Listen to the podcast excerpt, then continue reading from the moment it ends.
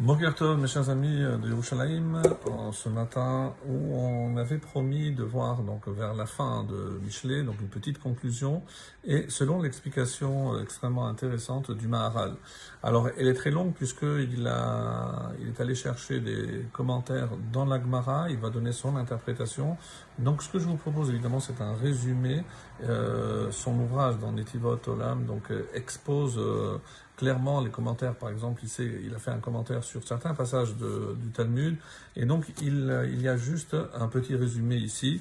Et par exemple, le premier concerne euh, le traité de Sanhedrin à la page 20a, où il est écrit comme suit, dans le Père Kohen Gadol. Sheker Achen euh, Ze Yosef. Donc on va identifier chacune des phrases. On avait dit que mensonge est la grâce. La grâce est mensonge. Pourquoi c'est Yosef? Hevel Hayofi Zeboaz.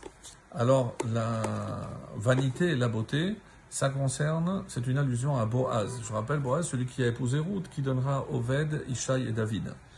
Ishaï Datachem Ititalal, c'est Palti ben Laïch. Alors, il va essayer d'expliquer pour quelle raison. Alors, quand on parle de Yirat Hashem, c'est-à-dire qu'il y a trois niveaux dans la crainte du ciel.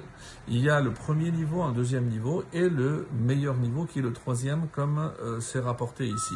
Alors Yosef, on sait très bien qu'il n'a pas été avec cette femme-là. Autrement dit, il, euh, il n'a pas succombé à la faute avec la femme de Potiphar. Comme ça, il dit. Pour mais attention, c'est uniquement il a contrôlé ses pulsions à ce moment-là. Est-ce que ça fait de lui donc quelqu'un qui a une crainte euh, évidemment, on n'est pas en train de juger, mais on dit que à ce moment-là, il a réussi à maîtriser. Ensuite, Boaz.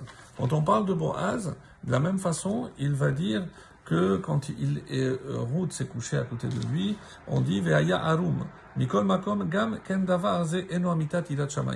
Donc il s'est retenu parce que, que, il attendait donc de pouvoir faire les choses en bonne et due forme avec avec Ruth.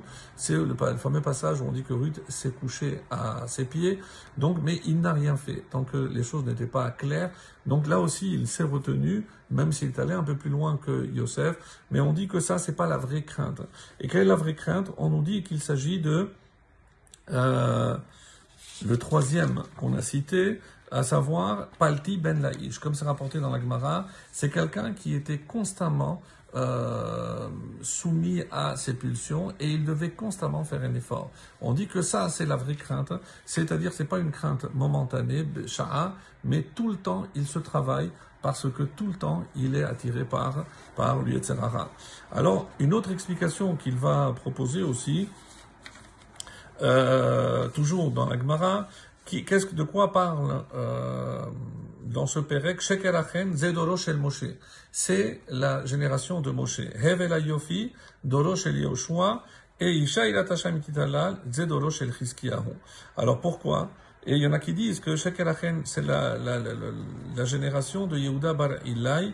Pourquoi? Parce que à cette période-là, on dit que six élèves se couvraient avec un seul manteau.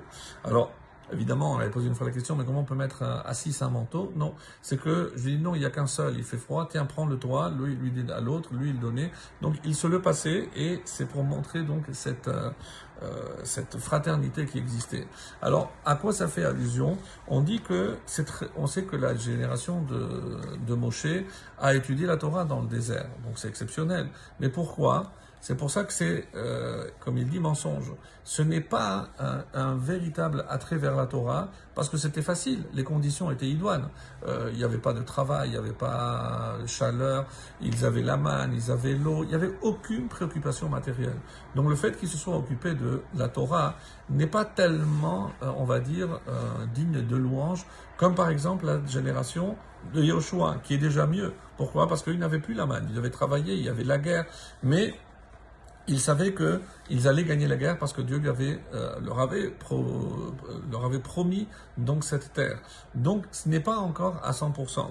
Et c'est pour ça quand on nous dit Zedolosh el Chiskiyahu, et pourquoi, qu'est-ce que, comme j'ai dit, qu'est-ce qu'il y avait dans cette euh, génération de Chiskiyahu, c'est comme ça qu'il qu'il explique. Dolosh el Chiskiyahu, parce que à ce moment-là, il y avait une telle pauvreté et que s'occuper de Torah en n'ayant rien d'autre, avec toutes les préoccupations que ça supposait, mi shayu oskim batora, af sheloya lahem, hachana leze lekar, ma shehayu oskim batora hu ikar. Donc, c'est pas lorsque je fais la Torah dans le confort, dans l'insouciance, parce que je n'ai pas de soucis à me faire. Non.